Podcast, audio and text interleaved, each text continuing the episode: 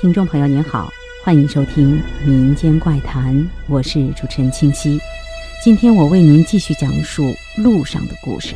因为到小县城的这趟车路上有将近三个小时，时间比较长，所以在中途的时候，大巴车就会停靠在一个地方，让大家下车透气、上厕所什么的。而我坐的这趟大巴车还有专门休息的地方。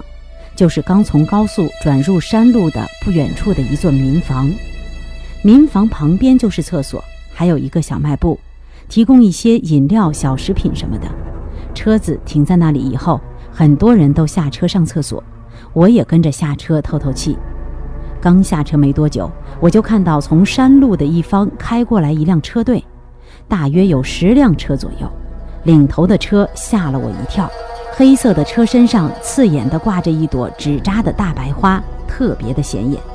而跟在后面的车全部都在车头挂着白花，车顶上还挂着一些小花圈。这一看就是出殡的车。大家都对这车队行注目礼，看着他们缓缓地开了过去。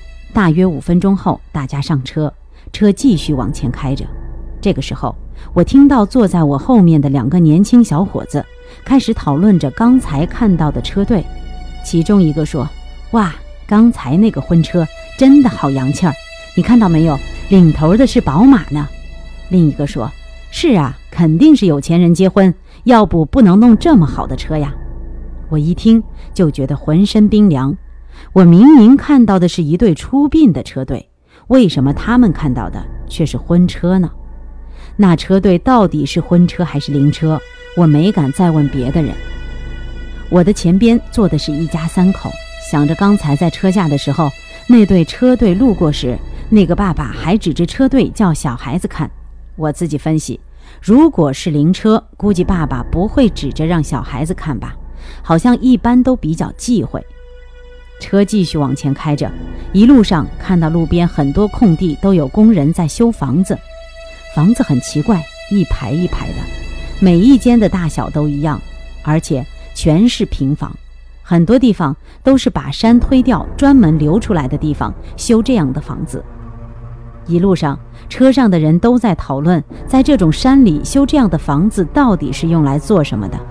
结果后来在修房子的地方看着挂着的横幅，才知道原来修的是灾民安置房。这一段路上，每隔几百米便在修这样的房子。车又向前开了大约十五分钟，突然我就感觉浑身的汗毛一下子竖了起来，心开始砰砰的跳。其实我很少有这样的感觉，一般有这种感觉的时候，肯定是有什么事情会发生，所以当时我就有些紧张。再一看窗外，又有一排正在修建的平房，有工人还在那里弄水泥。这一看不要紧，吓了我一跳。因为车在进行当中，我只看到一间一间的屋子里蹲着很多人，男女老少都有。房子没修好，只能看到门窗的框架，所以一眼就能看到屋里那些人就蹲在屋子里，看样子肯定不是工人。虽然这里也有一些村落，可是村民们也不会大冷天的去蹲在屋子里玩啊。不到一分钟的时间，车就开过这一段路，我那浑身发毛的感觉。一下子就消失了。好了，今天的民间怪谈就到这里，下期再见。